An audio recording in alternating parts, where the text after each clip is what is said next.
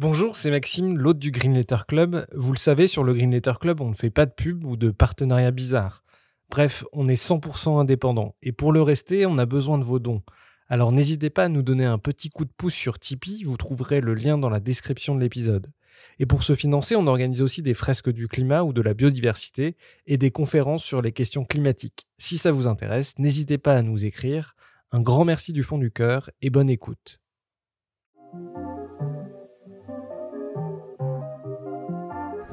Bienvenue dans le Green Letter Club, la chaîne qui décortique les grands sujets écologiques. Aujourd'hui, nous allons parler du rapport entre l'effondrement de la biodiversité et le développement des épidémies. Singes, chauves-souris ou pangolins, en détruisant la nature, l'homme s'approche des animaux sauvages au point d'en attraper leur virus. D'où cette question, sommes-nous entrés dans l'ère des pandémies? Pour y répondre, nous recevons Hélène Soubelet, vétérinaire de formation et directrice de la Fondation pour la recherche sur la biodiversité. Bonjour Hélène. Bonjour. Euh, un grand merci de venir dans le Green Letter Club. Vous êtes vétérinaire de formation, directrice de la Fondation pour la recherche sur la biodiversité. Euh, est-ce que vous pouvez nous expliquer en quoi consiste votre travail aujourd'hui? Alors la, fondation, donc elle a été créée en 2008 et elle avait euh, à l'origine trois missions principales. Donc la première, c'était de soutenir la recherche, c'est-à-dire d'essayer de, de, financer ou de soutenir les chercheurs qui ont des recherches en lien avec la société. La seconde mission, c'est de mobiliser l'expertise scientifique et l'expertise des parties prenantes euh, autour d'un enjeu sociétal qui se transforme en question de recherche ensuite. Euh, et donc pour ça, on a deux conseils à la Fondation. On a le conseil scientifique, ça c'est assez classique. Et puis on a aussi le conseil d'orientation stratégique avec des parties prenantes de la biodiversité, donc des entreprises, des ONG, euh, des collectivités, les pouvoirs publics. Et euh, tous ces gens-là, en fait, on les met ensemble pour qu'émergent des, des questions de recherche. Et puis le troisième volet, c'est la communication, donc la vulgarisation des résultats scientifiques pour essayer de les faire mieux comprendre, que, que les messages passent et que euh, les solutions euh, puissent être euh, faites en connaissance de cause, en fait. De manière historique, est-ce qu'on constate une augmentation des épidémies? Oui, alors très clairement, hein, ces dernières années, on va dire depuis ces 50-60 dernières années, on constate une augmentation du nombre d'épidémies dans le monde. Et donc aujourd'hui, on a à peu près cinq nouvelles épidémies qui, enfin, ou cinq nouveaux foyers qui sont qui apparaissent tous les ans. Et ça, c'est quand même assez nouveau, c'est-à-dire qu'on a une accélération de ces, de ces foyers infectieux. Euh, sachant que euh, voilà, il y a toujours l'infection en fait, elle, elle peut survenir à de nombreux instants, euh, mais elle n'est pas toujours efficace. Et en fait, là, ce qu'on constate, c'est que de plus en plus, il y a plus en plus d'émergences qui se transforment en épidémie puis en pandémie. Euh, et donc, euh, on, on, a commencé à chercher pourquoi, en fait. Et c'est bien ça qui, a conduit à faire ce lien entre la dégradation de l'environnement et l'augmentation de ces épidémies. Euh, il y en a beaucoup plus, par exemple, que dans les années 50 euh, alors, je dirais que peut-être, euh, alors ce que ce que montrent les courbes, c'est que ça, les, ce, ce, phénomène a commencé après la guerre. Donc, dans les années 50, on était dans la tendance. Euh, par contre, il y en a beaucoup plus que, euh, on va dire, avant la guerre. Une des premières grandes pandémies mondiales euh, qui, qui est arrivée et, et, dont on a encore mémoire, c'est celle qui est arrivée après la fin de la Première Guerre mondiale, donc l'épidémie de grippe aviaire. mais elle était isolée, c'était un cas isolé et dans des conditions très particulières qui étaient celles de la guerre, avec des populations qui étaient tout de même en assez mauvaise santé du fait des conditions de guerre. Euh, et euh, ensuite une diffusion euh, dans le monde entier du fait des, rapatriements des troupes hein, en, 1918, 19, et donc la diffusion de ce virus partout, enfin dans de nombreux pays du monde. Tous ceux qui étaient en fait partis au conflit. Vous avez dit grippe aviaire, grippe aviaire vous parliez de la grippe espagnole. C'était une grippe aviaire? C'était une grippe aviaire, oui. oui, Alors d'où viennent ces épidémies? Ce sont beaucoup des zoonoses, c'est-à-dire des, des, maladies qui proviennent des animaux, ou enfin d'où viennent ces épidémies? Oui, alors pour 70% euh, d'entre elles, en fait, hein, ces, nouvelles épidémies, ces émergences ou ces réémergences de pathogènes, que ce soit des virus, des bactéries, euh, proviennent euh, d'un réservoir animal. Donc un, animal porte ce virus, cette bactérie, et le transfère à l'homme. Et donc en fait, c'est vrai qu'on a tendance à dire que l'origine c'est une origine animale, mais en réalité, euh, s'il y avait que ce phénomène-là, l'origine animale, ça ne suffirait pas pour faire une épidémie. Euh, le risque infectieux, en fait, il se distingue en trois en trois parties. Donc le, premier, c'est le danger. Il faut qu'il y ait une présence d'un danger, un virus, une bactérie. mais ça ne suffit pas. C'est-à-dire que si un pangolin porte un virus, un coronavirus en Asie, vous, moi, ici à Paris, on n'est pas euh, réellement susceptible de l'attraper. Donc en fait, il y a la deuxième grande composante du risque qui est euh, en fait euh, la possibilité de transmission de ce virus. Donc c'est là qu'on va dire qu'il faut un contact entre le virus, la bactérie et, et l'homme. Et la troisième euh, grande partie du risque, c'est euh, la vulnérabilité, c'est-à-dire est-ce que la, la personne euh, qui, qui, rentre en contact avec ce pathogène, est-ce qu'elle est plus sensible ou moins sensible? Est-ce qu'elle va développer des symptômes ou pas développer des symptômes? Est-ce qu'elle va être capable de transmettre ce pathogène ou pas? Et donc, et donc c'est vrai que ce qui a changé en fait, c'est pas tellement la présence du danger, parce que ça le, pangolin a toujours eu euh, des virus euh, et des bactéries. La chauve-souris aussi, euh, toujours eu beaucoup de virus. mais par contre, ce qui a changé, c'est la dégradation de l'environnement qui au milieu favorise la transmission, favorise les contacts entre l'homme et ces animaux-là, qui sont porteurs de virus et de bactéries. Il n'y a pas que les animaux d'ailleurs, hein. il y a aussi des cas avec des maladies qui sont des maladies telluriques présentes dans les milieux aquatiques. Par exemple, pour qu'on ait en tête les maladies qui viennent d'animaux, par exemple euh, la dengue, le chikungunya, euh, la fièvre jaune, euh, le coronavirus, toutes ces maladies, c'est des maladies qui viennent des animaux au départ euh, oui, pour celle-ci, oui. Après, il y a d'autres maladies aussi qui ne viennent pas des animaux au départ, qui étaient plutôt des, des maladies, enfin des pathogènes environnementaux qui, qui ont infecté euh, l'homme, comme euh, par exemple la tuberculose. Hein, c'est d'ailleurs une des maladies les plus mortelles au monde, hein, puisqu'on compte environ 1,5 million de cas par an de, de morts hein, par la tuberculose, donc c'est quand même énorme.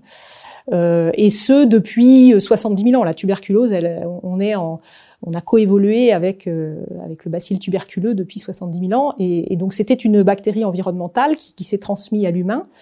Euh, qui, elle s'est adaptée à l'humain, donc elle a acquis la compétence d'infecter un autre humain euh, par, par contact, et ensuite l'humain l'a passé aux animaux domestiques. Et donc maintenant, on a des réservoirs qui sont des réservoirs animaux domestiques, notamment les bovins, euh, mais aussi, euh, plus récemment, on a trouvé des réservoirs euh, sauvages. Donc, en France, par exemple, dans les années 90, on a commencé à identifier réellement le bacille tuberculeux chez les cervidés sauvages et chez les blaireaux. Et donc, voilà. Donc, donc tous ces pathogènes, en fait, ils coévoluent avec nous.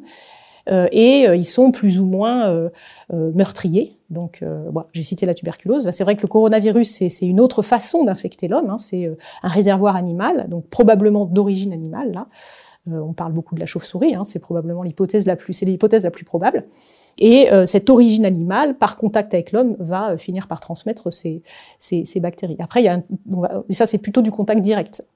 Après, il y a un troisième mode de, transmission qui est vectoriel, c'est-à-dire que là, il y a intervention souvent d'un arthropode, donc par exemple le moustique, ou alors d'autres d'autres groupes animaux, la, tique par exemple, hein, on connaît bien avec la maladie de Lyme. Et donc là, il y a ce vecteur au milieu euh, qui va euh, être euh, qui va être responsable de la transmission de la bactérie à, à l'homme. Et souvent, ce qu'on constate, c'est que ces, ces zoonoses, c'est ce qu'on appelle une zoonose, hein, c'est une maladie qui est transmise de l'animal à l'homme. Et souvent, ces zoonoses, en fait, elles ne sont pas pathogènes pour les animaux, c'est rare. Et donc, voilà, par exemple, la chauve-souris, elle héberge des coronavirus, elle en héberge probablement bien plus que, que juste le, le SARS-CoV-2, mais elle ne tombe pas malade. Le seul, euh, d'ailleurs, la chauve-souris, c'est un animal un petit peu particulier euh, puisque euh, c'est un animal qui héberge énormément de virus. On a comptabilisé environ 200 virus là qu'on a réussi à identifier. Il y en a peut-être d'autres que, que, la chauve-souris. avec laquelle la chauve-souris cohabite en fait, mais sans tomber malade. Et le seul virus avec lequel la chauve-souris a un peu plus de mal, c'est le virus de la rage, puisqu'il y a des chauves-souris qui meurent de la rage. mais les autres maladies, a priori, elle est assez résistante. Donc, est-ce que vous pouvez nous expliquer de A à Z l'émergence d'une de ces zoonoses? Euh, par exemple euh, Ebola, euh, le virus de Nipah qui est, assez peu connu du grand public mais qui est très étudié par les chercheurs. Est-ce qu'il y a une zoonose que vous pourriez nous expliquer, son émergence? Oui, alors c'est vrai qu'on a beaucoup parlé du virus Nipah parce qu'il y, avait des, similarités avec ce qui s'est passé euh, pour le coronavirus, au moins dans les hypothèses qu'on a posées. Euh, donc le virus Nipah, il a eu plusieurs émergences. Euh, la, première, c'était en Malaisie dans, à la fin des années 90. et donc où là, en fait, il y a eu une flambée épidémique d'une maladie qu'on ne connaissait pas à l'époque. probablement virale, on le savait hein, déjà que c'était viral. Donc on voyait des gens qui étaient malades? Oui, voilà, mais il y a même eu des morts en fait. En Malaisie, il y a eu une centaine de morts. Et à un moment, avec voilà des, des, techniques de séquençage moléculaire, on a découvert l'origine, un nouveau virus qu'on ne connaissait pas avant, et on a découvert qu'il était transmissible à l'homme via le porc, parce que ce qui s'est passé, c'est qu'il y avait des grandes exploitations de, de porcines de type plutôt industriel, avec une grande concentration de porcs, et une promiscuité de ces porcs avec des chauves-souris euh, qui en réalité avaient été chassées de leur habitat naturel euh, par la déforestation pour planter des palmiers à huile. Donc elles n'avaient plus d'habitat, plus sans doute de quoi se nourrir. Donc elles sont venues se réfugier euh, aux, dans, aux, alentours de ces, de ces fermes porcines. Et surtout, elles sont allées se nourrir des, sur des arbres qui étaient des litchis que les, les, producteurs de porcs avaient plantés pour pouvoir faire paître les, les porcs. Et donc, avec donc là, on a eu, on avait un nourrissage sur le même fruit, le litchi, euh, qui euh, a permis de faire passer le virus qui était détenu par les chauves-souris probablement depuis euh, de nombreux des milliers d'années au porc via le fruit, via le litchi en fait. donc ils ont retrouvé du virus hein, sur les litchis à moitié mangés par les chauves-souris. Et le porc ensuite a transmis cette maladie à l'homme. Et cette, cette épidémie à l'époque, hein, qui s'est quand même diffusée donc dans la région, hein, ça n'a pas été une, pandémie mondiale, euh, elle s'est diffusée à Singapour, elle a quand même bouleversé complètement euh, le, l'économie des élevages de porcs, puisque la Malaisie euh, exportait beaucoup de porcs à Singapour. Euh, donc quand les Singapouriens se sont rendus compte qu'il y avait un problème sanitaire potentiel, avec une centaine de morts quand même en Malaisie, euh, ils, ont eu un mort aussi chez eux, mais avant d'avoir beaucoup plus de morts, ils ont coupé complètement les contacts euh, et ils ont interdit les exportations. Et la Malaisie, en réponse, pour éviter une grosse crise économique qui, avait, qui commençait déjà, a abattu plus d'un million de porcs. Voilà, donc, et ça a coûté évidemment très très cher. Et tout ça, en fait, l'origine, c'était, bien la déforestation et, le fait que les chauves-souris avait été perturbé en fait. Euh, l'environnement avait été perturbé. Donc il y a y a quelque chose qui est assez contre-intuitif, mais plus il y a de biodiversité, plus il y a de pathogènes, ce que vous dites. Mais en revanche, de manière paradoxale, euh, on observe que moins il y a de biodiversité, plus il y a de maladies infectieuses. Comment on explique ce paradoxe? Bah, il faut revenir à ce que j'ai expliqué au départ, c'est-à-dire euh, c'est euh, euh, plus il y a de biodiversité, plus il y a de danger, parce que effectivement, plus il y a de biodiversité, plus il y a une diversité d'animaux, plus ils vont héberger une diversité de pathogènes différents. Enfin, on va dire plutôt de micro-organismes différents, parce qu'ils sont pas tous pathogènes. D'ailleurs, ils sont pas pathogènes pour les animaux la plupart du temps. donc des virus, des bactéries, des champignons. donc ça, c'est le danger. Donc effectivement, plus il y a de biodiversité, plus il y a de danger. Mais encore une fois, c'est pas parce qu'il y a danger qu'il y a épidémie euh, ou qu'il y a même pandémie. Donc après, il faut, euh, il faut une boule, un bouleversement en fait des conditions environnementales euh, pour qu'il euh, y ait euh, une augmentation de l'exposition d'un animal ou d'un homme sensible au danger. Et donc c'est ce qu'on a, c'est ce qu'on est en train de vivre en fait avec l'augmentation de ces épidémies ou l'augmentation de ces pandémies parce que euh, on, bouleverse tellement notre environnement que euh, on finit par euh, en fait déséquilibrer, rompre les équilibres écosystémiques. et donc, bah, les animaux réagissent, les virus, les bactéries réagissent, l'homme réagit. Et donc, à la faveur de, de, de contacts renforcés, il peut y avoir à un moment un virus qui réussisse à s'adapter à une autre espèce. Et donc, quand cette autre espèce, c'est l'homme, euh, on parle à mort de zoonose.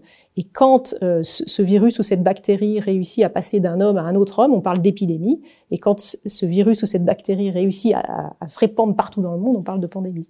Voilà. Mais la pandémie, en fait, elle est due non pas euh, ni à la chauve-souris initiale, ni euh, peut-être aux bouleversements environnementaux locaux, mais elle est due euh, à, à notre mode d'habiter la planète, c'est-à-dire notre consommation, le fait que les transports maintenant sont, sont effrénés, euh, que chacun peut aller à l'autre bout du monde en quelques heures, et, et du coup, en fait, on n'arrive plus à, à, bloquer ces, ces épidémies-là, et ça, se, et ça peut se transformer en pandémie. Il suffit que le virus ou la bactérie passe assez longtemps inaperçu euh, pour que les, les, processus sanitaires ne se mettent pas en place euh, assez tôt.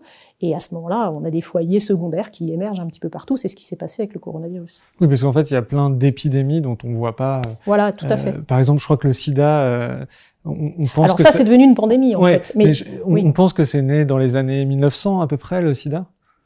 Oui, alors il y a diverses hypothèses, hein, mais c'est vrai que là où, on a vraiment pris conscience euh, qu'il y avait euh, euh, une transmission interhumaine possible, euh, c'était plutôt dans les années 70. donc l'origine du sida, on dit que ça vient des, singes, hein, avec un virus qui leur était spécifique, qui était le virus simien d'immunodéficience, mais qui s'est adapté à l'homme. Typiquement voilà des contacts renforcés, sans doute plusieurs contacts répétés, qui ont fait à un moment que le virus a muté et qu'il a réussi à s'adapter à l'homme. Et donc après, le fait que, que cette, ce petit phénomène d'émergence se transforme en épidémie, euh, c'est parce que le, virus a réussi de passer d'homme à homme. Et c'est là, en fait, où est le danger. Euh, et c'est là où, en fait, où les, les, maladies prennent une vraie importance. On observe aussi parfois un effet de dilution, c'est-à-dire qu'il y a une surabondance d'une espèce, et c'est ça qui peut engendrer aussi euh, l'augmentation d'un virus oui, voilà. Alors ça, c'est l'effet d'amplification, en fait. C'est l'inverse, on peut dire, de l'effet de. Euh, l'effet de c'est lorsque, dans un écosystème varié, euh, vous avez euh, de nombreux animaux ou de nombreux végétaux, parce que c'est vrai aussi pour les, pour les végétaux, euh, qui euh, ont des potentialités différentes par rapport à un virus ou à une bactérie. Et donc, on parle de compétences. C'est-à-dire, ils sont plus ou moins compétents euh, déjà à accepter le virus ou la bactérie et ensuite à le multiplier et ensuite à le diffuser. Et donc, si vous avez dans un écosystème qui est pauvre en biodiversité uniquement des hôtes compétents ou plus d'autres compétents en proportion de l'ensemble des, des hôtes potentiels, eh bien, le virus ou la bactérie va en effet réussir à chaque fois, ça va être un coup gagnant pour lui. C'est-à-dire que si dans les, dans les écosystèmes un peu dégradés, euh, pour la maladie de Lyme, hein, prenons cet exemple, euh, il n'y a plus de prédateurs, euh, il va y avoir une prolifération euh, de, de l'hôte intermédiaire qui est euh, effectivement qui, est, qui, peut être la souris. La souris à pattes blanche, notamment aux États-Unis, ça a été beaucoup étudié. et cette souris va proliférer. Et donc, et comme elle, elle est très compétente pour transmettre le, le, la bactérie qui transmet la maladie de Lyme, et bien du coup, le, la tique, lorsqu'elle va mordre une souris puis l'autre souris, une souris infectée, elle va s'infecter elle-même et ensuite elle va pouvoir transmettre la borréliose à, la seconde souris et il va y avoir augmentation du nombre de tiques infectés. Voilà, prend proportion. Euh, mais après, euh, c'est vrai que on, a aussi des recherches beaucoup plus récentes euh, qui démontrent que dans les environnements perturbés, globalement, la proportion d'hôtes qui sont porteurs de virus ou de bactéries susceptibles d'infecter l'homme est supérieure aux hôtes qui sont porteurs de virus et de bactéries, mais qui sont moins susceptibles d'infecter l'homme. Euh, c'est-à-dire qu'en fait, il y a une co-sélection euh, là d'animaux qui sont capables de résister dans ces environnements dégradés et d'animaux qui sont capables de transmettre des pathogènes qui vont eux-mêmes infecter euh, avec plus de succès l'homme. Et donc ça, c'est un peu inquiétant parce que ça veut dire que finalement, même si on élimine toute la biodiversité, on va pas pouvoir évidemment tout éliminer. ceux qui vont rester, en fait, c'est ceux qui sont porteurs de virus ou de bactéries qui sont plus susceptibles de nous infecter. donc on va perdre l'effet de dilution, hein, puisque là, on aura pratiquement que des autres compétents. Euh, mais euh, aussi, surtout, on va augmenter la probabilité de contact.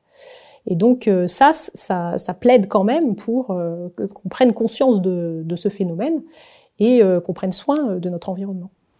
Vous avez un peu parlé tout à l'heure de la, déforestation. Quelles sont les causes qui font que le danger, enfin le risque est de plus en plus fort aujourd'hui d'émergence de pandémies ben, en fait, ce sont les changements environnementaux. C'est-à-dire qu'il y a euh, effectivement euh, la dégradation euh, des milieux, comme je vous l'ai dit, ça, ça va favoriser des hôtes, qui, enfin des autres animaux qui vont être plus susceptibles de porter des pathogènes qui contamineront l'homme. ça va favoriser les déplacements de ces animaux parce que leur environnement étant dégradé, ils vont aller chercher ailleurs, soit de la nourriture, soit le gîte, soit le gîte.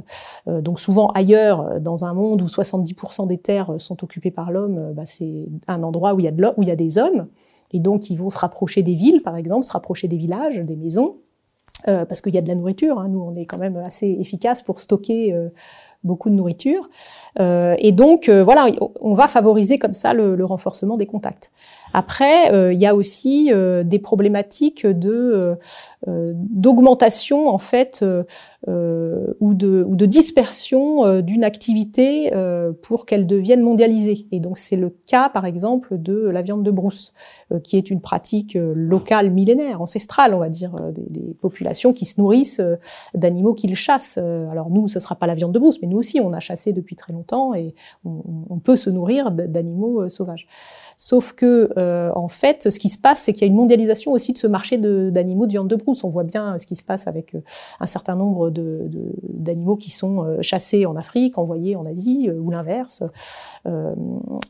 alors c'est viande de brousse ou animaux utilisés pour autre chose. Hein. On a beaucoup parlé du pangolin là au début de cette crise. Euh, le pangolin, il est utilisé, bon, il se consomme, mais il est aussi utilisé pour ses écailles euh, et dans la pharmacopée traditionnelle, enfin traditionnelle entre guillemets, euh, voilà, d'autres d'autres pays. Et donc aujourd'hui, on est dans un dans un système où il y a énormément de commerce, légal ou illégal d'ailleurs, d'animaux sauvages. et c'est plus pour des besoins locaux ou pour des traditions locales. C'est vraiment une recherche de profit et donc euh, une on va dire quand même un massacre hein, de, ces, de ces animaux, puisqu'il y en a plus de 500 millions par an quand même qui sont tués, enfin qui sont euh, commercés avec 500 millions. Voilà, oui, oui. De, de viande de brousse? Non, non, pas de viande de brousse, d'animaux, de commerce d'animaux euh, euh dans le monde entier, euh, d'échanges en fait de ces animaux sauvages. Hein, donc c'est énorme euh, et euh, ce, qui, ce, qui, explique en fait que effectivement on va être en contact peut-être avec des animaux euh, avec lesquels on n'aurait pas dû du tout être en contact et euh, quand les populations humaines sont un peu plus susceptibles lorsqu'elles sont tout d'un coup mises en contact avec des pathogènes la plupart du temps ça provoque des maladies bien plus graves en fait puisqu'on n'est pas on n'a pas coévolué avec ces pathogènes là donc on n'a pas réussi à trouver un compromis avec le, le, virus, la bactérie, qui fait que la maladie, elle reste relativement euh, bénigne. C'est-à-dire qu'avec les, animaux domestiques ou commensaux, c'est-à-dire qui vivent euh, près de l'homme, on a coévolué, donc les, leurs euh, maladies sont moins graves pour nous, alors que quand on est, euh, quand on fréquente des animaux sauvages, on les a pas fréquentés dans l'histoire, et donc leurs maladies peuvent être très graves pour nous. Voilà, c'est des phénomènes qui se constatent effectivement. La première fois qu'un individu dit naïf rencontre un, virus ou une bactérie, il peut développer une forme extrêmement grave, rapide. Euh, c'est un peu ce qui s'est passé avec Ebola, en fait, avec des fièvres hémorragiques euh, qui sont fulgurantes parce que on n'a pas, on n'a pas encore euh, coévoluer avec ces, ces pathogènes-là. Comment, on a, comment ça a émergé Ebola? Parce que c'est une maladie qui est assez terrifiante. Je crois que le taux de létalité, c'est de l'ordre de 80%. Donc c'est bien supérieur à ce qu'on vit aujourd'hui, même si c'est une pandémie aujourd'hui. Comment ça a émergé Ebola, pour comprendre? Alors Ebola, je connais moins. Moi, on a moins euh, eu l'occasion de, de travailler sur cette maladie-là, mais euh, c'est la même chose en fait. C'est des maladies euh, dites environnementales, donc qui, qui sont euh, finalement transmises à l'homme via des changements environnementaux brutaux à un moment, qui font qu'il y a un passage de la barrière d'espèces. c'est ce qu'on appelle le spillover en anglais, c'est-à-dire qu'une bactérie ou un virus, là en l'occurrence un virus, va tout d'un coup être adapté, adapté à l'homme, quoi. Euh, Mais il y a quand même 11 000 morts, euh, Ebola, donc c'est quand même une maladie euh, inquiétante.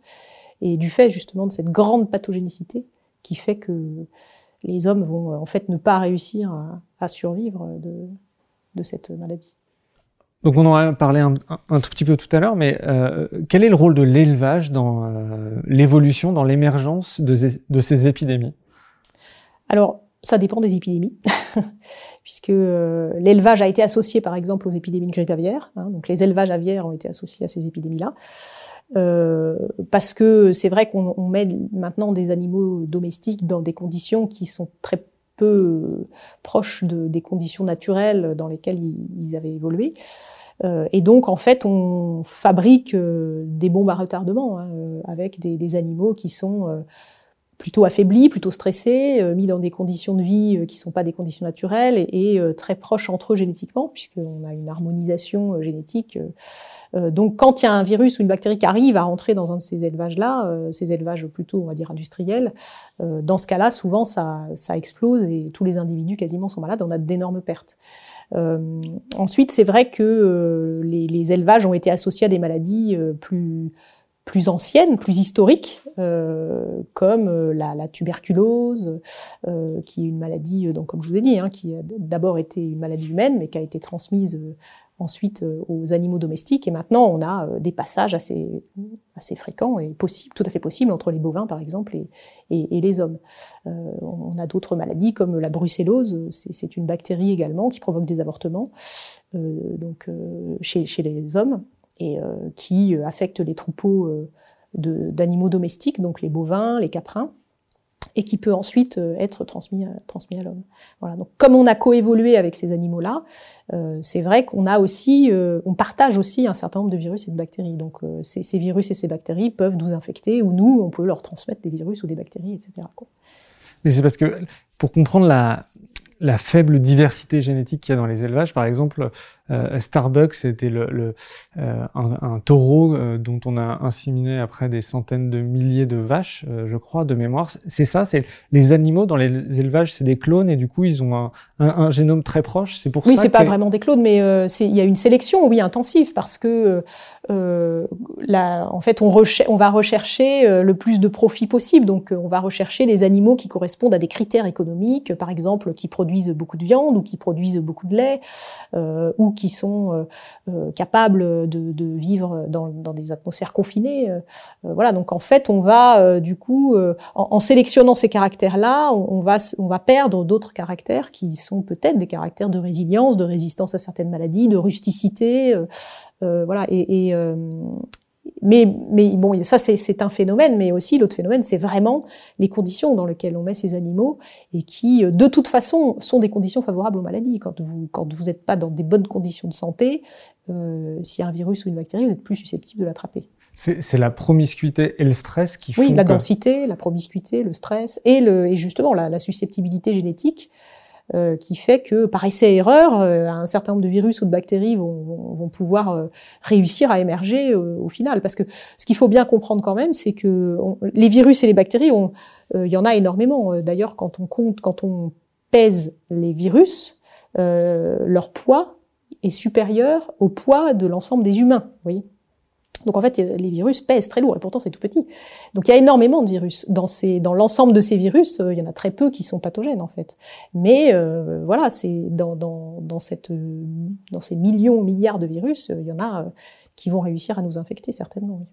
Alors justement, euh, on connaît assez mal euh, le règne animal sur Terre, puisqu'on connaît euh, à peu près un million d'espèces et on estime qu'il y en, a, il y en aurait à peu près 8 millions. Est-ce que c'est pareil chez les virus? Est-ce qu'on est, est, qu'on est très ignorant en fait des virus? Alors, les 8 millions, c'est pas juste les animaux, c'est l'ensemble en fait des êtres vivants. on dit de 8 à 12 millions d'espèces vivantes sur Terre compris l'homme d'ailleurs, et ses animaux domestiques. Euh, et c'est vrai qu'on en a décrite euh, un peu moins de 2 millions. Donc c'est peu. Euh, mais néanmoins, ça dépend vraiment des taxons. Et donc, en effet, sur les virus, on n'y connaît presque rien. Donc on estime que, euh, mais c'est vraiment une estimation, c'est difficile de savoir si c'est exact et à quel point c'est exact. On estime qu'il y aurait euh, voilà environ 1,7 million de, virus euh, pathogènes potentiellement en fait, euh, donc chez les potentiellement transmissibles à l'homme, euh, et parmi eux potentiellement, on va dire 600 millions qui seraient qui seraient susceptibles de, de s'adapter à l'homme en fait. Mais très peu de ceux-là euh, vont réussir à déclencher sans doute des épidémies ou des pandémies. Euh. Parce que ce qui est rassurant, c'est qu'ils sont là depuis toujours. Euh... Mais donc, ça veut dire que des épidémies comme Ebola, comme le coronavirus, elles peuvent vraiment se multiplier aussi.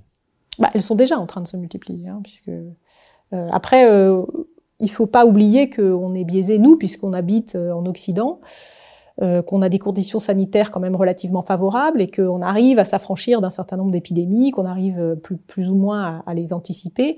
Euh, mais ce qu'il faut voir, c'est que en fait, ces épidémies-là, elles se produisent déjà, et ce que je vous disais depuis à peu près la fin de la guerre, la deuxième guerre mondiale, dans euh, les pays les plus vulnérables et qui sont souvent donc la ceinture intertropicale, donc Asie du Sud-Est, l'Afrique et l'Amérique du Sud, et, et, que dans ces pays-là, en fait, ça se produit déjà, c'est-à-dire qu'il y a déjà des morts du fait de ces, de ces épidémies nouvelles de, de virus, de bactéries qu'on appelle émergentes ou réémergentes, et qui, qui tuent déjà des gens. Euh, et donc, euh, je pense que oui, là, le coronavirus nous a touchés nous, euh, mais euh, on, enfin, il, il faudrait pas se considérer comme le centre du monde euh, et de considérer que c'est tout nouveau. Non, c'est pas du tout tout nouveau en fait. Ça fait longtemps que euh, ce phénomène croît Et, donc, il faut en prendre conscience et surtout, il faut aussi prendre conscience que notre propre façon de, vivre, en fait, va avoir des impacts sur des territoires éloignés, des impacts qu'on ne voit pas forcément, mais on est responsable de, la déforestation. En Asie du Sud-Est, si on mange de l'huile de palme, on est responsable de la déforestation en Amérique du Sud, euh, si on consomme de la viande bovine nourrie avec du soja qui a été produit là-bas. Donc en fait, euh, on, est responsable de, des émergences épidémiques euh, dans, dans, ces, dans ces pays également. Et je, je pense qu'il faut, il faut aussi savoir en prendre conscience au niveau individuel. Euh, puisque maintenant on a de plus en plus de données quand même, les scientifiques accumulent des preuves euh, que euh, ceci se produit et que euh, qu'il il faudrait peut-être essayer de, le ralentir, voire de l'empêcher de survenir. J'ai lu une interview, je crois que c'était un, scientifique de l'OMS, mais j'en suis plus certain, qui disait qu'il avait peur que, en gros, la prochaine épidémie euh, arrive, enfin émerge soit au Mexique, soit dans les marchés en Asie du Sud-Est. Euh, il y a une géographie des, épidémies. On savait que les grandes pandémies pouvaient émerger de ces lieux-là. Oui, oui, oui, ben euh, c'est pour le, c'est avec la même logique, c'est-à-dire que c'est dans ces lieux-là euh, qui euh, contiennent le plus de biodiversité. Donc c'est là où il y a le plus de danger. Donc si ce danger-là vous le mettez dans des conditions favorables et les conditions sont favorables puisque vous avez une grande promiscuité humaine par exemple, ça favorise quand même les transmissions interhumaines. vous avez une multiplication des contacts puisqu'il y a énormément d'échanges. Alors c'est vrai que les marchés aux animaux vivants c'est un des lieux, euh, c'est pareil, c'est aussi une bombe à retardement. Hein, c'est un des lieux où il peut y avoir le plus d'essais-erreurs, de, transmission de virus. Et à un moment, bah, ça fonctionne. À un moment, le virus, il arrive à s'adapter, il arrive à changer d'hôte et il arrive à infecter des humains. Euh, ou alors, euh, il part d'une chauve-souris et peut-être d'un hôte intermédiaire et il arrive aussi à infecter des humains. Donc, il va le faire en plusieurs étapes, mais au bout de, à force d'essayer, il va y arriver. On va parler des chauves-souris. Chez les chercheurs, euh, il y a une blague qui circule, un anagramme. Euh, euh chauve-souris, ça fait souche à virus. Euh, pourquoi les chauves-souris sont autant pointées du doigt? Est-ce que c'est vrai qu'elles ont transmis beaucoup de maladies? Et, et si c'est le cas, pourquoi? Oui, alors encore une fois, c'est pas de la faute des chauves-souris. Hein. c'est vraiment euh, parce que on a modifié les conditions environnementales euh, qui font qu'on s'est rendu plus susceptible d'attraper ces virus qui sont chez les chauves-souris euh, depuis très longtemps et sans doute depuis avant que l'homme ne, ne, ne, sorte d'Afrique en fait aussi.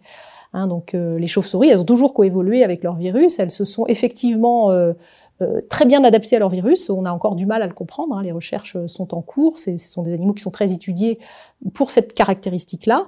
On estime que, en fait, il y a un phénomène principal qui, qui fait qu'elles arrivent à, à, enfin, à ne pas être euh, sensibles à ces virus et donc à les héberger. Euh, sans, sans, sans, les expulser, c'est le fait qu'elle, que c'est le seul mammifère volant et que euh, ce vol en fait euh, euh, va faire deux choses. Il va augmenter leur température corporelle et il va augmenter leur métabolisme et donc leur immunité. Et donc les chauves-souris elles sont naturellement immunisées. Elles sont naturellement prêtes en fait à faire face à tout intrus. Donc un virus qui, qui arriverait pour le, le, le, cantonner à une place raisonnable et, ne pas développer une, une maladie.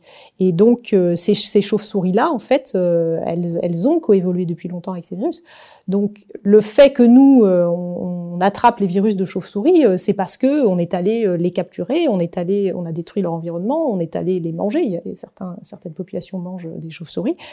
Et du coup, on, attrape le virus, mais c'est pas de la faute de la chauve-souris, c'est quand même de la faute de, l'homme qui bouleverse son environnement de, nature de façon à finalement se mettre en danger. Euh, alors c'est une question qui a rien à voir, mais c'est une question que je me, je me posais. Est-ce que l'évolution du climat, le réchauffement climatique, peut favoriser l'émergence de pathogènes? Oui, oui. Alors, euh, ça, ça, a déjà été le cas, en fait. Hein. Il y a quelques maladies euh, dont on a prouvé euh, qu'elles avaient été favorisées euh, par le, réchauffement climatique. Bah, par exemple, c'est le cas de la maladie de Lyme. en fait, c'est souvent le cas des maladies vectorielles parce que les, les, ces, ces, animaux, en fait, euh, donc soit les virus, soit les tiques, vont pouvoir euh, s'adapter à un nouveau territoire, vont pouvoir agrandir leur aire de répartition euh, à la faveur de, de, augmentation de température, de conditions qui leur est favorable, notamment pour accomplir l'intégralité de leur cycle. Hein. Dans les régions froides, c'est vrai que souvent on dit certains moustiques n'arrivent pas à passer l'hiver, donc du coup n'y a pas de, ils ne, ne s'installent pas. Ils peuvent, ils peuvent y être amenés via les avions, etc., mais ils ne s'installent pas. et donc c'est vrai que si les températures augmentent, euh, potentiellement, ces maladies-là euh, vont pouvoir aussi se diffuser. puisque le virus, il va venir avec le pardon, le moustique, il va venir avec le, virus ou la bactérie dont il est porteur. Et puis, s'il trouve un autre intermédiaire, parce que il y a deux choses, il y a le vecteur qui peut bouger, mais il y a aussi l'hôte intermédiaire nécessaire au cycle de la maladie. il faut qu'il bouge avec. Ou alors, il faut que le, le, virus ou la bactérie trouve un autre hôte intermédiaire sur place, sur lequel il peut accomplir son cycle. Donc c'est vrai que le changement climatique a été euh, défini comme étant responsable euh, d'un certain nombre d'émergences infectieuses. Euh, néanmoins, les travaux sur ce point disent que on n'a probablement pas encore atteint le paroxysme de ces effets-là. C'est-à-dire que, bon, évidemment, on est en train de vivre le changement climatique. Donc ça va sans doute se, se corser euh, dans les années, dans les années à venir, euh, et euh, probablement que le pire est à venir pour, sur l'effet du changement climatique. Pour l'instant, il y a peu de maladies finalement sur lesquelles on a réussi à prouver que le facteur principal c'était le changement climatique. Souvent, là, on en est encore à, démontrer que le facteur principal c'est l'augmentation des contacts, la, modification de l'environnement sur des virus et des bactéries qui sont déjà en place, qui sont présentes dans des, dans des environnements tropicaux par exemple, dans des forêts dans, les, dans lesquelles l'homme n'était pas encore et donc notamment toutes ces maladies vectorielles, euh, la dengue, le paludisme, euh, leur aire géographique pourrait exploser Oui, pourrait, voilà, tout à fait, pourrait augmenter. Et, la maladie de Lyme, c'est quoi la raison, le lien avec le climat? Bah, c'est la, c'est la tique en fait qui va, qui va en fait euh, migrer vers le nord à la faveur de conditions favorables, plus favorables pour elle, pour qu'elle puisse voilà accomplir l'ensemble de son cycle. Euh, la pandémie a été largement prédite par les euh, chercheurs. Euh, L'OMS a même parlé de maladie X en 2018. Dans le monde de la recherche, on s'attendait anxieusement à une épidémie comme celle de la Covid-19. Euh, oui, oui, mais les chercheurs qui avaient travaillé sur l'épidémie de SRAS à l'époque, en 2002, en Asie, avaient déjà dit que que le coronavirus, en fait, c'était un virus qui était extrêmement adaptable euh, avec des recombinaisons qui étaient plutôt euh, facilitées et que du coup euh, il y avait quand même une probabilité que un jour il y ait une grande une, épidémie qui se transforme en grande pandémie. Donc moi je pense que là en fait ce qui s'est passé, ce qui a ce qui a vraiment ce qui nous a desservi, c'était le nombre de cas asymptomatiques en fait et que du coup ce virus là au début pour certaines personnes n'était pas du tout virulent et il a pu ça a pu favoriser des porteurs sains qui n'ont pas été détectés et euh, qui, a fait que la, la maladie s'est diffusée largement. Et ça, euh, c'est un risque qui était largement connu, les, sur lequel les scientifiques avaient déjà alerté. Effectivement, l'OMS a travaillé en, 2018 sur euh, cette maladie X, mais, bien avant, en fait, les, chercheurs avaient alerté. Euh, alors d'ailleurs, sur les coronavirus, c'était déjà vrai, mais la menace principale qui avait été identifiée, c'était plutôt une grippe aviaire parce que euh, là, il y a aussi la question de la recombinaison avec le virus grippal humain, euh, qui pourrait en fait bien accélérer les choses. Parce qu'il y a déjà un virus adapté à l'humain, qui est le virus grippal, qui est proche du virus aviaire. Et donc c'est vrai que si euh, ce virus aviaire qui est très pathogène se recombine avec le virus humain qui est très transmissible, ça fait un virus très pathogène et très transmissible. Donc c'était la peur en fait, mais ça reste la peur, hein. ça reste une, peur qui est, je pense, justifiée euh, d'une grande pandémie mondiale de grippe aviaire, comme on a déjà eu d'ailleurs, parce que je vous ai dit la grippe euh, de 1918 c'était une grippe aviaire, euh, voilà. Mais euh, mais il faut pas oublier aussi que sur ces affaires de pandémie, on est quand même dans une dans un monde où euh, on a euh, on perd progressivement en fait des capacités de lutte, euh, notamment là je parle maintenant plus des virus mais des bactéries, avec la disparition de l'efficacité des antibiotiques. et il ne faut pas oublier que les plus grandes pandémies mondiales que l'homme a connues depuis quasiment qu'il a qu'il a constitué des villes, c'est la peste. la peste c'est une bactérie, donc pour l'instant voilà les morts, le nombre de morts par peste euh, par an dans le monde, je crois que c'est une petite centaine, donc c'est quand même pas énorme. Par contre, euh, le, la peste a fait 100 millions de morts en gros, hein, environ, euh, depuis le début. et si on perd les antibiotiques, ça risque de ressurgir tout ça, parce que la peste, en fait, elle s'installe à l'occasion, voilà, de, de, conditions sanitaires défavorables, mais aussi de la promiscuité entre humains, de la présence de rats, de la présence de puces. Euh, donc, euh, et tout ça, c'est quand même des conditions qui sont assez facilement reproductibles dès que les hommes euh, dans les centres urbains. Donc, il faudra se méfier quand même aussi de, ça, de ce risque-là. Et ça plaide pour s'occuper aussi, quand on parle de pandémie et quand on parle de, maladies infectieuses, s'occuper aussi des capacités de traitement et donc de la capacité de l'environnement à ne pas créer de la résistance. Donc là, on est, si on ne change pas radicalement nos modes de vie, on est entré dans une ère de pandémie où on risque d'avoir régulièrement, toutes les décennies, des pandémies importantes. C'est ça que les. C'est possible, oui. Oui, oui, c'est ce que disent, c'est ce que disent un certain nombre de scientifiques. C'est possible. C'est vrai qu'on voit que les, les, choses ne sont quand même pas en train de s'arranger. Donc, il est possible que que ça soit de pire en pire. Oui. Et finalement, on a, on a pour l'instant assez de chance parce que la létalité du coronavirus est assez faible. On pourrait avoir des, pandémies bien pires. Bah, on va voir avec les variants. Hein. Je pense qu'il ne faut pas non plus euh, crier victoire tout de suite. On a la vaccination, c'est sûr, mais il y a quand même, euh, euh, voilà, comme, disaient les chercheurs, hein, ce coronavirus, il est capable de se recombiner très vite. Donc, et on voit là, avec l'explosion des nouveaux variants, que c'est vrai. Et, et, ça, ça peut être un risque qu'il ne faut pas négliger non plus. Donc, peut-être qu'on n'est pas encore sorti de cette pandémie-là, en fait. Euh, Anne Larigauderie, secrétaire exécutive de, de l'IBES, dit que la plupart des politiques ont été désemparés par la Covid car ils ne faisaient pas le lien entre la perte de biodiversité et l'émergence des maladies. Est-ce que vous rencontrez des, des, dirigeants politiques? Quel est leur degré de maturité sur ces questions-là? Est-ce que ça a vraiment changé depuis quelques mois? Oui, je pense qu'il y a eu une prise de conscience en fait sur euh, le fait que euh, on était en train de vivre quelque chose qui était exceptionnel, mais qui pourrait peut-être devenir plus habituel si on n'y prenait pas garde.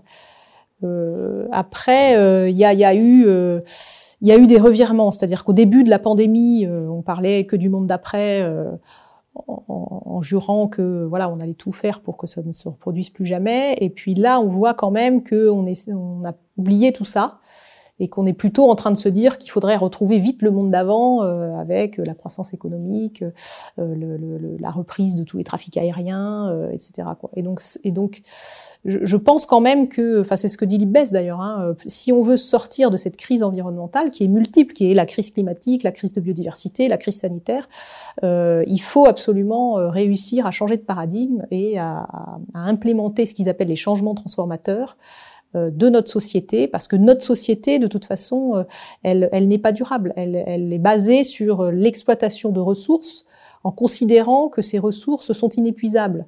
Et donc, elle va, elle est en train de détruire le capital naturel à toute allure. Euh, et elle, elle, en paye les conséquences de manière, on va dire, ponctuelle pour l'instant. Donc la pandémie, euh, c'est une conséquence, à mon avis, euh, de cette façon indélicate d'habiter le monde.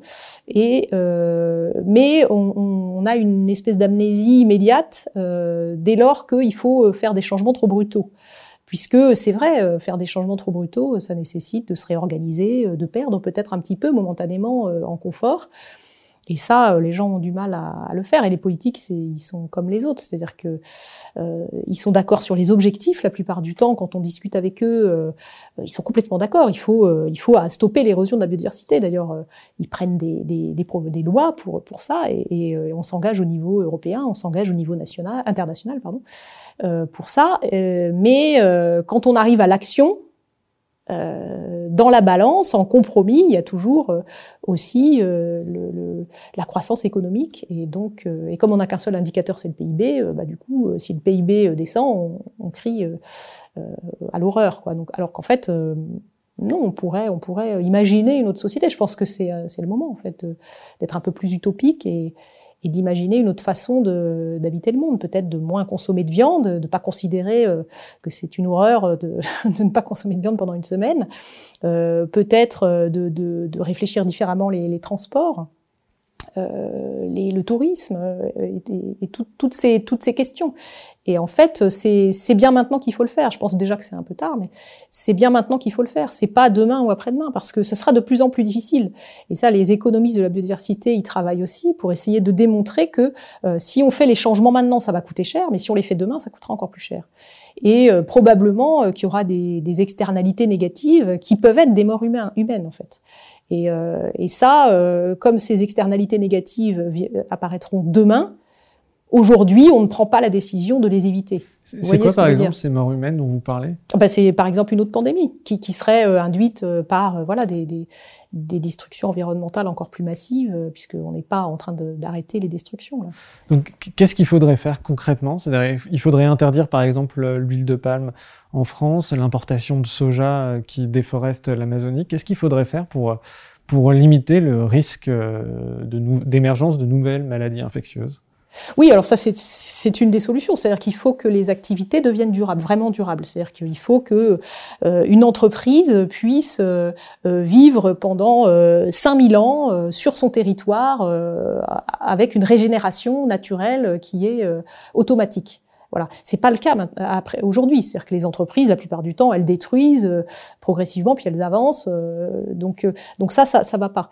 Et donc, il faudrait réussir à trouver des indicateurs qui soient plus pertinents pour que chaque produit, par exemple, soit ait un affichage environnemental, un vrai affichage environnemental qui démontre, voilà, qu'est-ce que fait l'entreprise pour protéger l'environnement? Qu'est-ce que fait euh, l'entreprise pour euh, euh, empêcher la déforestation, etc.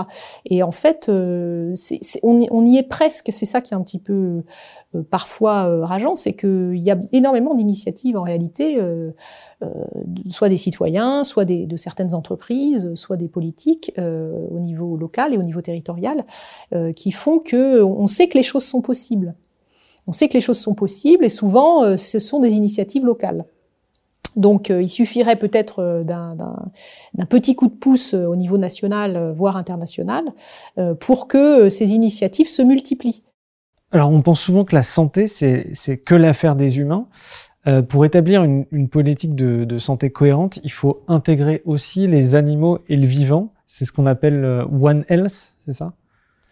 Oui, alors ça c'est un concept effectivement qui dit que de toute façon tout est lié. Donc il y a, la santé des animaux est intimement liée à la santé des humains, qui elle-même est intimement liée à la santé de, euh, l'ensemble de l'écosystème en fait, de l'environnement. Euh, donc euh, c'est vrai que si on s'occupe que de la santé des humains et qu'on détruit l'environnement en le faisant, euh, par exemple, en utilisant euh, beaucoup de biocides euh, ou d'insecticides, voilà, on va détruire l'environnement et donc on va avoir des répercussions sur la santé des humains par contre-coup. Donc finalement, on ne s'occupera pas de la santé des humains en, faisant le premier, la première action qui était pourtant reconnue comme favorable. Mais euh, donc ça s'appelle avoir une, vision holistique euh, de, des problèmes et essayer de regarder euh, de manière globale, voilà, qu'est-ce qu'une action engendre et ne, de choisir que des actions qui sont favorables pour toutes les santé, c'est-à-dire à la fois la santé de l'homme, à la fois la santé de l'environnement et à la fois la santé des, animaux et la santé des végétaux d'ailleurs aussi qu'on oublie qu'on oublie souvent. Euh, et ça c'est c'est pas toujours évident à, à obtenir. Euh, mais par contre, c'est extrêmement intéressant intellectuellement. Parce que ça veut dire que, euh, voilà, plutôt que de, mettre en place une mesure qui soit une mesure d'urgence euh, rapide, on va plutôt travailler sur la prévention et la façon de, gérer les problèmes en regardant aussi leurs impacts, l'impact de la solution, l'impact de la solution de gestion. Donc ça veut dire, par exemple, de manière opérationnelle, que euh, avant de construire une mine, avant de construire un barrage, euh, on doit essayer de faire une étude d'impact pour voir à quel point on va dégrader l'environnement et ce que ça peut causer sur la santé des, écosystèmes, des animaux comme des humains? Alors on le fait déjà. Il y a déjà des études d'impact hein, qui sont qui sont faites. Euh, Peut-être que l'amélioration de l'évaluation des impacts serait déjà une piste parce que pour l'instant les études d'impact euh, ne prennent pas en compte en fait cette, euh, cette vision globale de, de l'environnement. Euh, et peut-être que là, c'est une, une des pistes hein, vers lesquelles il, faudrait aller. Euh, ce qu'il faut en fait, c'est ensuite essayer de suivre les activités euh, au jour le jour, c'est-à-dire de, de, suivre ces impacts euh, et de le faire avec, comment dire, avec honnêteté, avec transparence, pour euh, qu'on qu monitore vraiment les vrais impacts et que euh, on se réadapte si jamais on voit qu'ils sont trop importants. Euh, et pour ça, il y a des, y a des outils euh, qui, qui, qui, existent déjà d'évaluation des impacts. il y a aussi un autre outil qui est intéressant, c'est intégrer le capital naturel dans le capital des entreprises, puisque là, on verra bien une fois que l'entreprise aura défini son capital, si elle est en train de le, de le, détruire ou si elle est en train de le faire euh, fleurir. Et donc, euh, donc du coup, euh, on pourra évaluer la santé environnementale d'une entreprise par ce biais-là, c'est-à-dire de dire est-ce qu'elle est en train de créer de l'environnement, enfin de créer du, voilà, un environnement durable, ou est-ce qu'elle est en train d'exploiter sans se soucier de la, de la régénération de l'écosystème et de sa capacité lui-même à, survivre à, la pression humaine, parce que la pression humaine, elle est naturelle. Tous les êtres vivants ont une pression sur leur environnement et modifient leur environnement. Mais par contre, ce qui ne va pas, c'est quand cette pression devient insupportable pour les écosystèmes et que tous les autres êtres vivants, euh, finalement, s'effondrent parce que l'humain euh, exerce une pression trop importante. Euh, alors l'homme a plus de bactéries en lui que de cellules. on voit que certaines maladies comme l'asthme ou les allergies apparaissent principalement chez les populations urbaines, éloignées de la nature.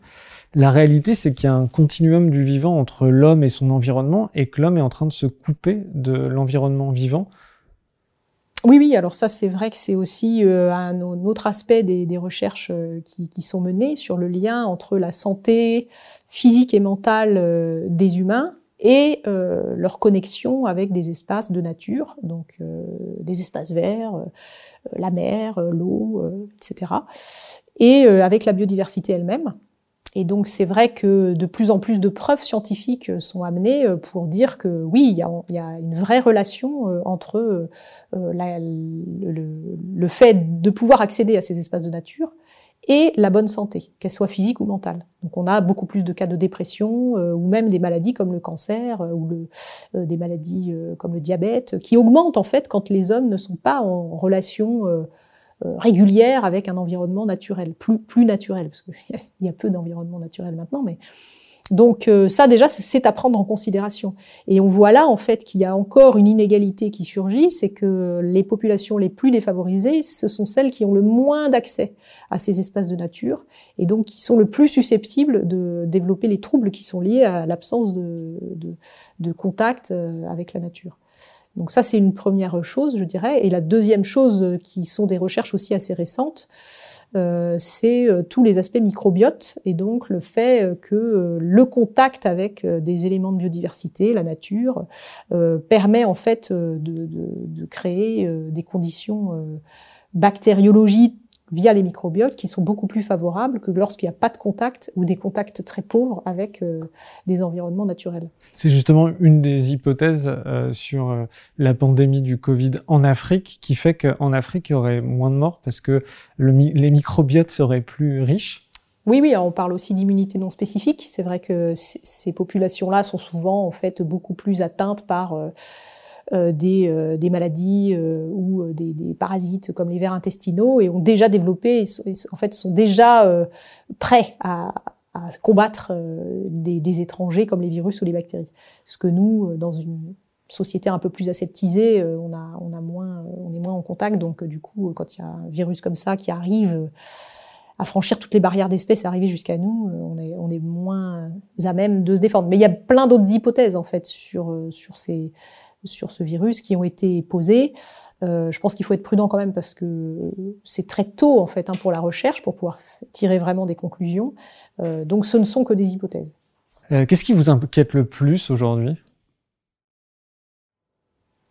Ben, ce sont les changements environnementaux globaux, c'est-à-dire le fait qu'on est en train de d'aller vers euh, un système qui peut-être va devenir irréversible. C'est-à-dire que pour l'instant, euh, les scientifiques disent qu'on peut encore euh, stopper l'effondrement. mais les scientifiques disaient en 2019 qu'on avait 10 ans, on est en 2021, donc on va bientôt fêter les deux ans de la publication du rapport mondial de l'IPBES qui est sorti en, en mai 2019. Et euh, bon, force est de constater que, à part la pandémie qui a un peu arrêté l'économie, euh, on n'a pas vraiment, euh, on n'a pas vraiment innové en fait en termes de changement transformateur. Donc on n'a plus que 8 ans. L'année prochaine, on constatera sans doute qu'on n'a plus que 7 ans, plus que 6 ans, plus que 5 ans, etc. Donc en fait, moi, c'est ça qui me fait peur. C'est cette inertie à l'action euh, qui fait que finalement euh, les gens savent, je parle là des décideurs, hein, mais même d'ailleurs des citoyens, les gens, les gens savent, euh, les gens savent aussi ce qu'il faut faire, ils connaissent les risques, ils savent ce qu'il faut faire et il n'y a rien qui se passe parce que c'est, ça demande quand même un bouleversement des habitudes et, et, on a un peu de mal à revenir sur ce qui est acquis. Donc donc c'est ça qui est le plus qui est le plus inquiétant, peut-être un peu déprimant parfois euh, et notamment euh, voilà chez les chercheurs qui peuvent constater eux-mêmes sur leur terrain d'étude qu'il y a, une pente descendante qui, est, qui semble irréversible et qui semble ne pas pouvoir ne pas devoir s'arrêter parce qu'on n'arrive pas à, faire comprendre assez fort qu'il euh, y a vraiment un problème et qu'il faudrait qu'on change de comportement. Dernière question, euh, si vous avez un, message à passer aux gens qui nous écoutent et, qui ont compris euh, euh, votre message, justement, quel serait ce, message? Bah, Je dirais qu'il faut peut-être essayer de, dans ses actions quotidiennes, de se demander si on n'est pas, malgré nous, en train de, de détruire l'environnement en fait. Toujours, bon, alors c'est surtout lié à la consommation hein, pour, euh, pour les individus, euh, c'est lié à, leur façon de consommer. Et donc, euh, il faut réfléchir notre façon de consommer pour essayer de consommer moins, se poser la question, voilà, est-ce que j'ai besoin de ce cinquième jean, par exemple, ou de cette troisième paire de chaussures euh, est-ce que est-ce que je peux pas augmenter un petit peu ma part euh, d'alimentation biologique puisque je sais que si, je ne mange pas biologique, euh, je, favorise donc la diffusion de pesticides largement dans l'environnement. Est-ce que je peux diminuer un peu ma consommation de viande? Voilà, donc tout ça en fait c'est des choses qui, qui devraient être réfléchies parce que en fait, le, la trajectoire, elle doit être euh, suivie par tout le monde. C'est à la fois par les décideurs, les politiques, on en attend beaucoup, mais euh, voilà, je pense qu'ils ont leur part à faire, mais c'est pas les seuls responsables de, tout ce qui nous arrive. Euh, les industriels, même chose. Euh, la plupart du temps, euh, ils se sont déjà mis en marche, en fait, pour un certain nombre d'entre eux. Après, on peut considérer que c'est un peu trop lent, mais au moins il y a une prise de conscience. Et maintenant, il faut vraiment une prise de conscience aussi des, des consommateurs, des citoyens. Euh, qui est beaucoup plus présente d'ailleurs chez les jeunes que chez les individus de mon âge, on va dire, de ma génération, ou même les plus âgés. Euh, et donc, et, mais, mais, pourtant, il faudrait aussi que, que, tout le monde euh, prenne conscience de ça et fasse son petit pas. Euh, comme disait Pierre Rabhi, c'est le colibri hein, qui, qui, fait sa part. Et donc, je pense qu'il faudrait que tout le monde fasse sa part. Hélène Soublet, un grand merci d'être venue dans le Green Letter Club et à bientôt. Merci.